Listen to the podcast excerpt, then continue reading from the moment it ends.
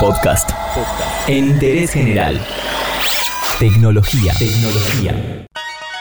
Muchas veces antes de publicar una foto o un comentario nos preguntamos, ¿realmente quiero publicar esto? Bueno, ahora no solamente te lo vas a preguntar vos, sino que también te lo va a preguntar Instagram.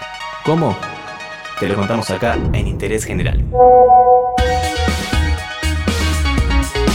Se trata de una nueva herramienta de la red social contra el bullying.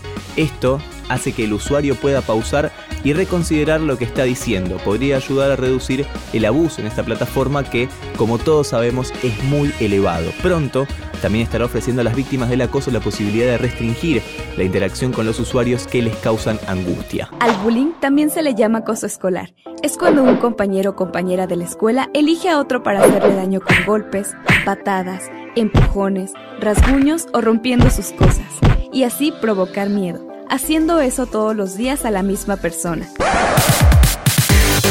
Esta red social que comparte imágenes y videos ha estado bajo presión desde hace mucho tiempo para resolver el problema del acoso, después de una serie de casos notorios, incluyendo el suicidio de la adolescente británica Molly Russell. Es por esto que a través de una publicación, el director ejecutivo de la empresa, Adam Mosseri, dijo que podría hacerse mucho más. Podemos hacer más para evitar que el acoso suceda en Instagram y podemos hacer más para empoderar a aquellos que son objeto del acoso para que se puedan defender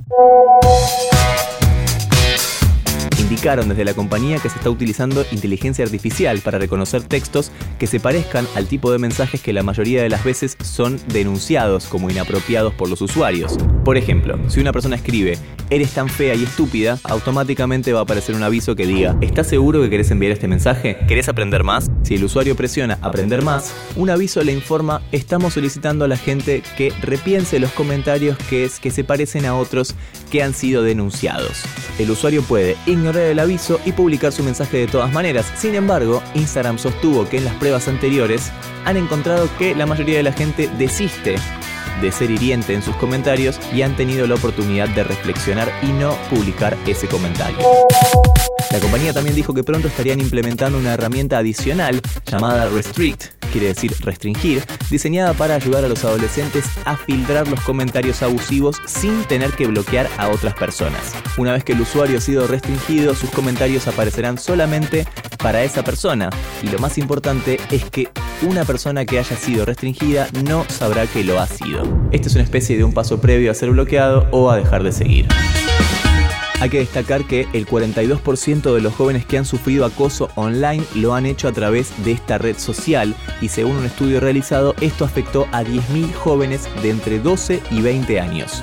La compañía de Zuckerberg pretende de esta forma atajar el problema con estas dos nuevas funciones. Repasemos por un lado, avisar a los usuarios que estén a punto de compartir un mensaje ofensivo y por otro, restringir los comentarios de ciertos usuarios que podrían estar realizando bullying en determinados perfiles.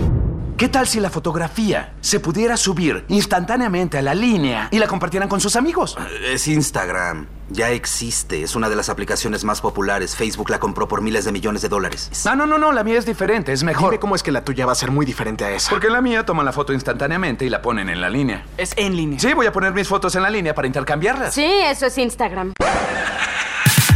De esta forma, la aplicación suma un punto más en esta lucha mundial contra el bullying. Muy bien, Instagram. Bien ahí. Por supuesto, te enteraste de esto en Interés General.